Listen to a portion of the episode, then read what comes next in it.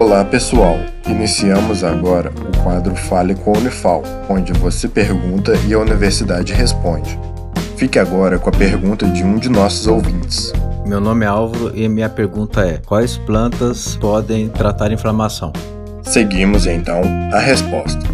Olá, pessoal. Meu nome é Camila, sou farmacêutica, residente em saúde da família e comunidade no programa de pós-graduação da Universidade Federal de Alfenas. Existem diversos fitoterápicos que auxiliam em processos inflamatórios. No entanto, é necessário compreender a necessidade em saúde de cada paciente. Um exemplo de fitoterápico anti-inflamatório é a garra do diabo, que auxiliam em processos inflamatórios como lombalgias, artrite, artrose. No entanto, como eu disse, é necessário compreender a necessidade de cada paciente para que assim possa ser feita uma indicação assertiva.